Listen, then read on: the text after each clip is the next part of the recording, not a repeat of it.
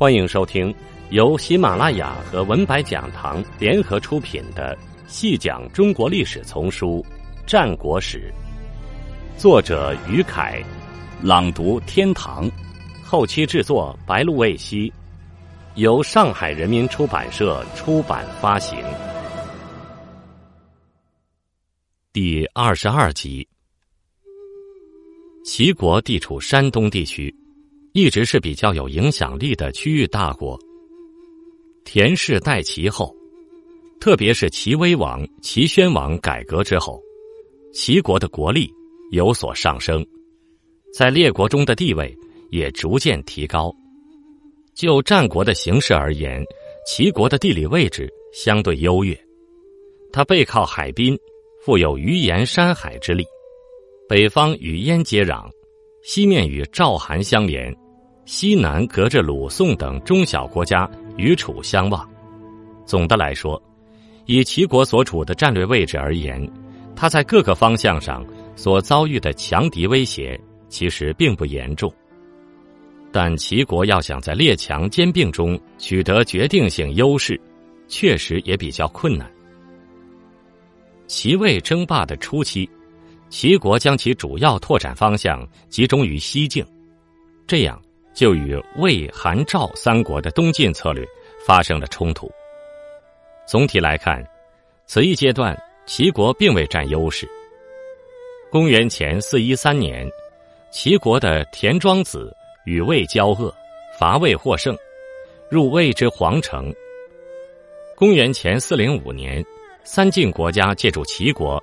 发生廪丘之乱的机会，大败齐于廪丘，齐将死，得车二千，得师三万，以为二京。第二年，三晋又借周王之命，联合一气，破其长城，入其腹地，齐又大败。公元前三八七年，齐军田和主动与魏武侯会于浊泽，请魏武侯帮忙。请求周天子册封其为诸侯，次年获周安王认可，完成了田氏代齐的法定手续。此后三晋仍不断伐齐，齐国的西进策略严重受挫。魏惠王时期，魏与赵、齐等国在争夺魏国领土方面产生了冲突。当时赵、齐两国的国力都处于上升期。三国矛盾日渐突出。公元前三五四年，赵国伐魏，夺取魏的妻和富丘，并在两地筑城。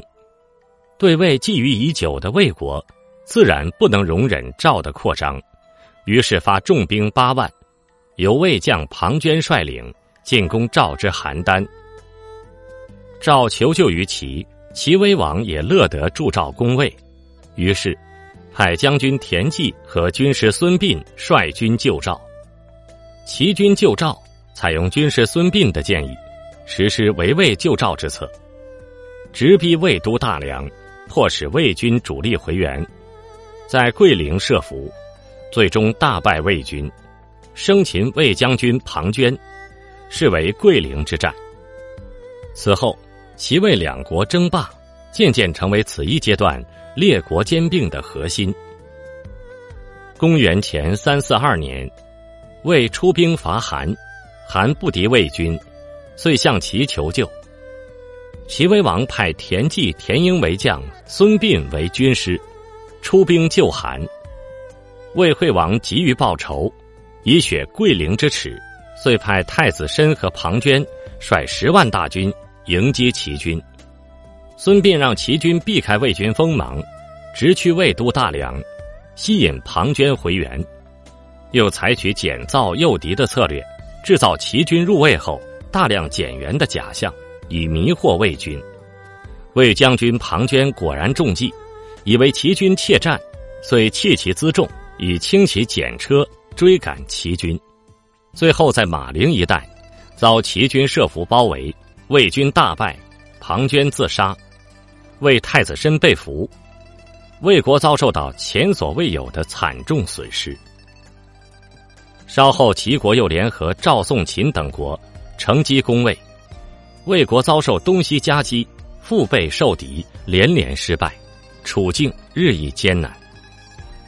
其为马陵之战的同一年，魏与秦争夺河西地区，也遭受重创，被迫割河西之地还献于秦。面对秦咄咄逼人的进攻态势，魏惠王只好向齐求和。公元前三三四年，他采纳了相国惠施的意见，通过齐相田婴的关系，到齐的徐州朝见齐威王，与诸侯会徐州相王，魏王便服折节而朝齐。为尊齐为王，与此同时，齐国也需要借助魏的力量。平衡其他诸国，齐威王也承认了魏惠王的王号。徐州项王之后，齐魏两国各取所需，齐国借此奠定了在诸侯中的霸权地位，而魏国的优势地位也得到了齐国的确认。齐魏共分霸业，两国关系有所缓和。通过与魏的多次交战。齐国在东方诸国中的龙头老大地位得到了列国的认可。公元前三一九年，齐威王死后，其子齐宣王即位。宣王喜好文学游说之事，一时各国学者聚集于齐国都城临淄的蓟门之下，讲学议论，史称稷下学宫。对于来齐的稷下学者。齐宣王皆赐列大夫，令其不治而议论，推动了齐国学术的发展。一时间，齐之强，天下不能当。齐国国力达到了鼎盛，成为列国势力中的重要一极。